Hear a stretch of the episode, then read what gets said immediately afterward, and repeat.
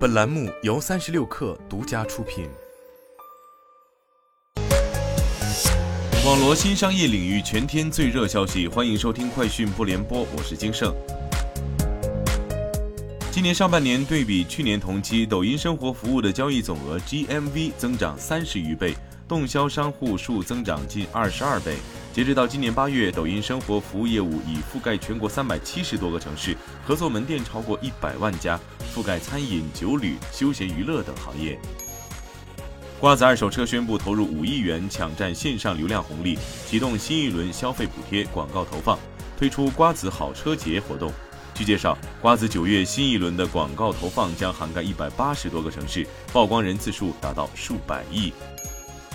三十六氪获悉，我爱我家披露股票交易异动公告，近期公司经营情况正常。近段时间，公司所处行业的政策与市场环境呈现改善趋势，众多有利于市场信心和住房消费增强的政策措施出台，有利于公司所处市场的修复回暖。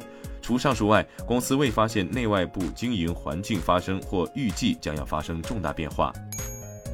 小鹏汽车 CEO 何小鹏在 G9 发布会上表示，小鹏通过软硬件提升以及算法迭代，推出首个全场景辅助驾驶系统，并命名为 XNGP。该系统目标是在2023年实现中国大部分城市的覆盖，并在2024年实现全场景点对点的打通。据日经新闻报道，丰田、本田、日产这些日本车商以及欧洲车商 Stellantis 将为汽车联网部件支付专利费。今年早些时候，诺基亚、高通等近五十家电信公司要求日本汽车制造商对此支付专利费，这将是日本车商首次支付此类专利费。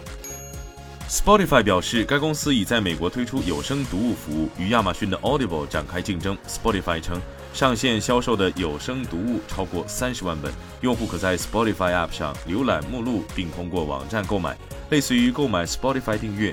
根据媒体咨询公司 Omedia 的数据，二零二一年有声读物市场的规模约为四十八亿美元，预计到二零二六年将以百分之十四的年均复合增长率上升至九十三亿美元。谷歌旗下视频平台 YouTube 正试图在短视频市场上追赶 TikTok，为此，该公司宣布将开始向热门短视频创作者提供更大份额的广告收入。YouTube 表示，该公司每个月都会将短视频的广告收入汇集成一个资金池，并将其中一部分收入分配给创作者，然后 YouTube 将把其中的百分之四十五支付给创作者。以上就是今天的全部内容，咱们明天见。